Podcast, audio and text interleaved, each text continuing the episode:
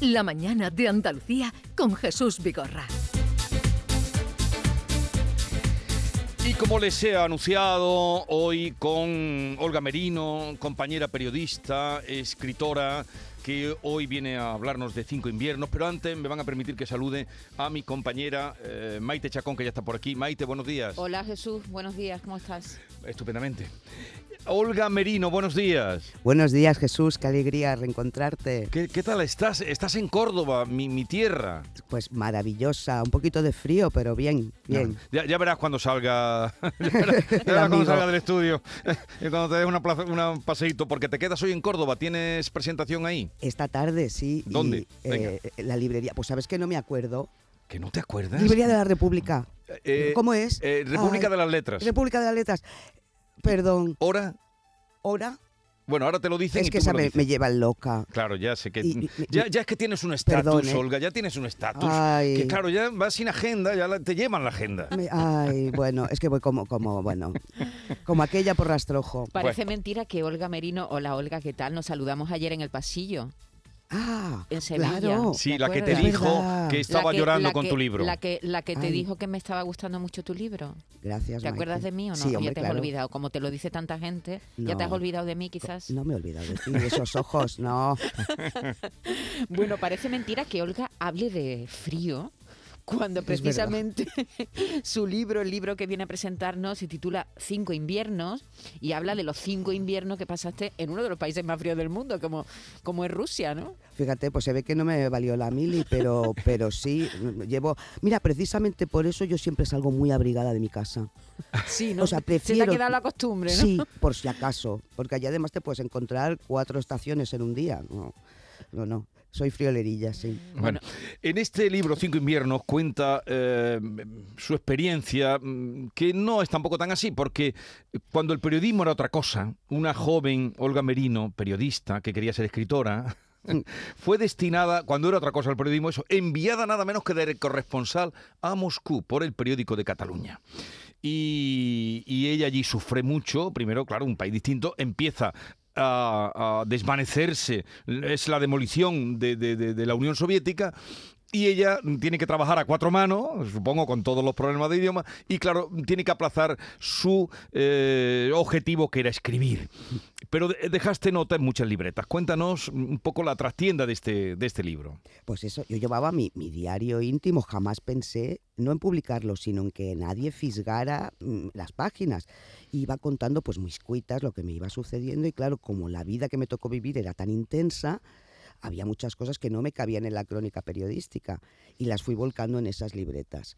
Y luego, pues cuando se aproximaba el 30 aniversario de, de la caída de la Unión Soviética, que se ha cumplido este diciembre, pues las desempolvé y empecé a leer, digo, bueno, pues aquí hay un material y me desnudo bastante. Mucho. bastante, sí. Mucho. Hombre, te o sea, te abres en, Eh, en eh, carne viva. La verdad es que es muy interesante, Olga. A mí me está interesando muchísimo tu libro. Primero porque eh, Rusia es un país muy lejano para nosotros. Y mira que tenemos lecturas de, y tú hablas mucho, además, hablas mucho de, de literatura en tu en tu libro, ¿no? Hablas mucho de los de las lecturas rusas que te, que te acompañaron durante durante esos años. Pero también es una sociedad muy desconocida y tú además viviste estos estos cinco inviernos en, en un momento muy determinado, ¿no? Muy concreto de su historia. Cuentas cosas muy curiosas, muy desconocidas para nosotros. Por ejemplo, que hay cucarachas en invierno. Ay, Dios mío, atómicas. Yo creo que sufrieron alguna especie de mutación genética después del desastre de Chernobyl. Resisten todos los venenos. O sea, sí, fue, fueron años, la verdad, fue un regalo, tanto en lo personal como, como en lo profesional, porque claro, se había derrumbado la Unión Soviética y, bueno, aquel país era, aquello se convirtió en Chicago en los años 30 Hmm.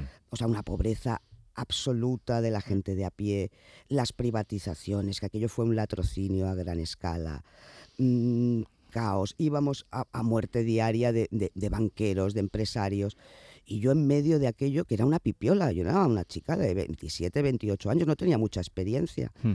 Y la verdad es que, bueno, me, me- me- fue un shock, yo creo que, que- no te diré que me cambió la vida, pero, pero que me marcó desde luego. Ujú.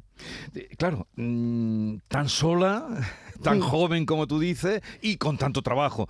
Pero a mí me llama mucho la atención cuando tú insistentemente me ha pillado tu libro, que no he terminado, por cierto, eh, leyendo, estaba leyendo los diarios de Stefan Zweig Que también se descubre, los que se han publicado ahora. Sí, sí. Que los ha publicado mm, estos de textos mm, del 98. 98. Eh, y me mucho parecido contigo porque ahí también te descubre. Pero tu eh, inquietud porque no puedes escribir.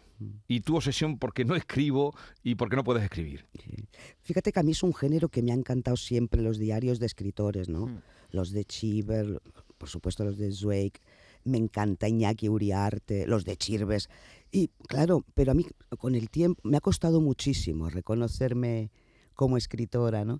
Y tal vez porque la novela anterior, La Forastera, ha tenido cierto reconocimiento, ¿no? Del público y la crítica, me ha dado como si me hubiera legitimado, ¿no? A, desempolvar aquellos viejos diarios que en el fondo en aquellos años era mi vocación. Mm, Yo me hice periodista porque quería encauzar esa pasión por, por la palabra, por contar historias, ¿no? Y, y claro, al principio está lleno de tanteos, ¿no? Muchas dudas, no puedo, no sé escribir. Primero porque trabajaba mucho Sí. y segundo porque era muy joven. Yo cuando llego a Moscú yo no había visto un cadáver en mi vida.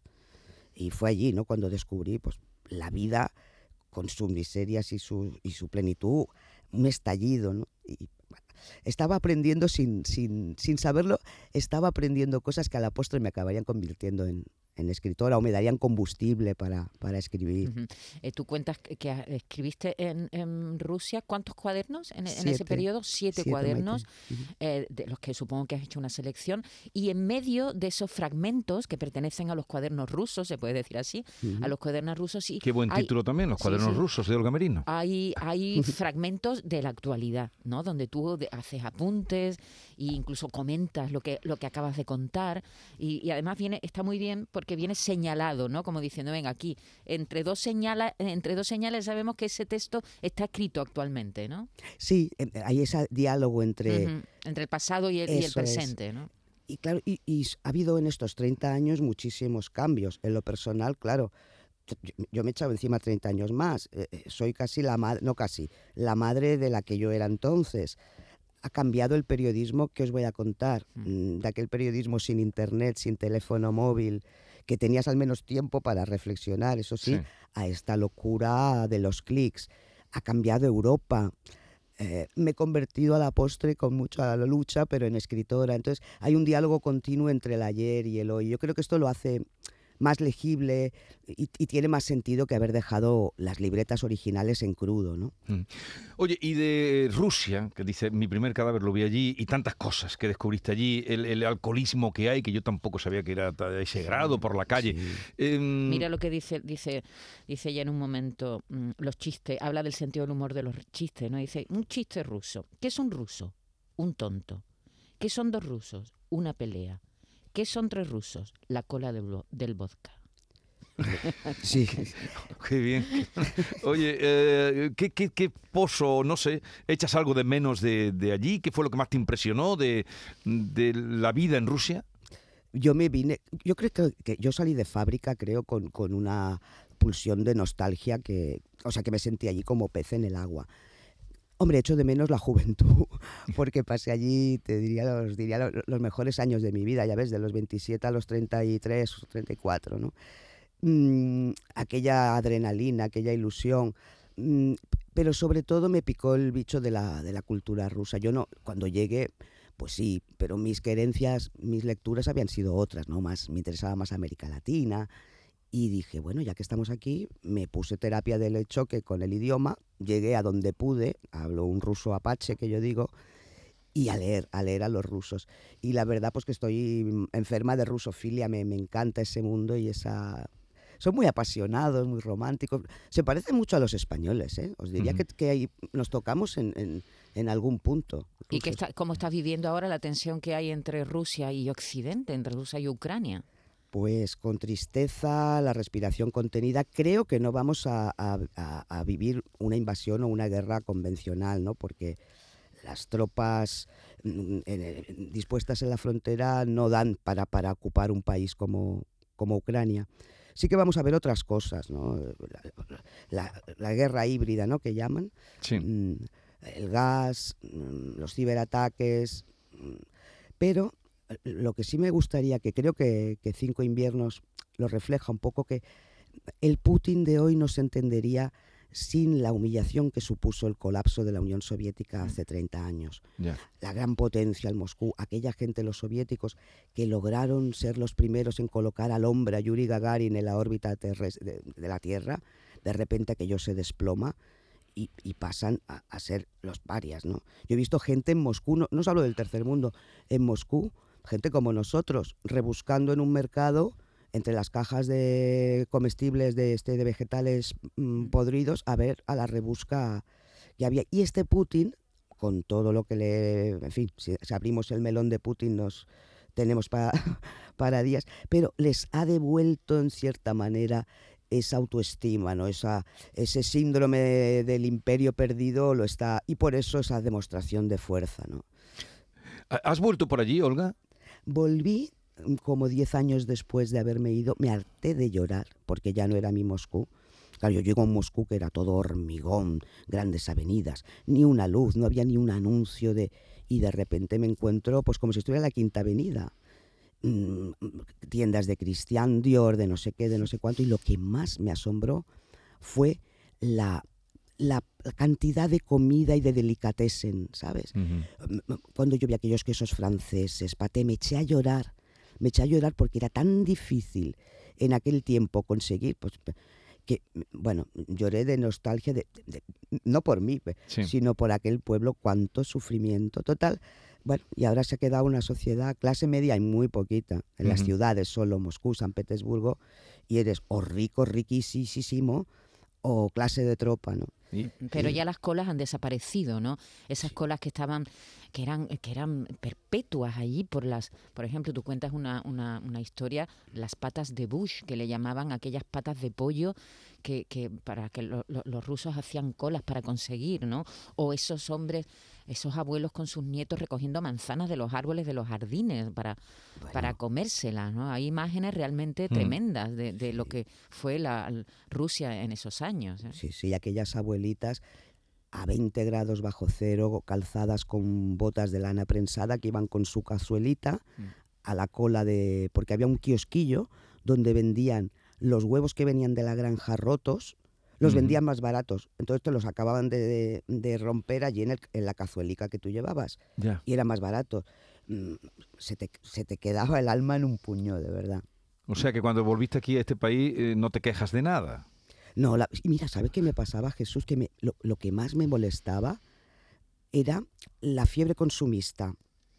Me costó mucho, me molestaba tanta tanta panoplia, tanta disposición, tantas tiendas, tantas cosas. Fíjate, nuevo, ya, ya me he curado Sí. de eso, claro. Pero, pero me costó la vuelta, sí, los ritmos Sí. diferentes. sí. Me llama mucho la atención de tu libro. Bueno, por cierto, antes de que terminemos, que, que luego el tiempo se nos olvida, está en República, de, una librería extraordinaria, ¿eh? la República de las Letras. Tratan con mimo el libro, los autores, son encantadores. A las siete y media. Ahí va a estar Olga Merino hoy en Córdoba, siete y media en la República de las Letras. Está en todo el centro de Córdoba. Bueno, y luego que te lleven a la taberna El Pisto a tomar un de parte mía, me puede, lo puedes dejar a mi cuenta, ¿eh? En la taberna El Pisto tú dices, de parte de Vigorra me ponen una, en fin, lo que tú quieras pedir. Ya sabes, que la- te lo debo yo, la Eh, caña, o, eh, o el vino, te la debo yo. me, me la dejas allí a mi dita, tengo dita. Bueno, escúchame, eh, eh, ¿de qué te ha salvado la literatura, querida? A mí me ha enseñado a vivir. Yo, yo creo, sí, es que además, Jesús, yo, yo re- bueno, me voy a poner ahora estupenda, ¿no? Pero he renunciado a tantas cosas por, por la escritura. O- a ver, no quiero sonar víctima ni nada, en mi vida yo la he decidido, pero es que veo el mundo a través de los libros, me, me ayudan, me alimentan, me, me, me guían. Es mi vida. A veces, si me preguntaras, tú si no hubieras sido escritora, ¿qué habrías querido ser? Pues, pues me lo pones difícil, porque no... Es que no se me ocurre nada.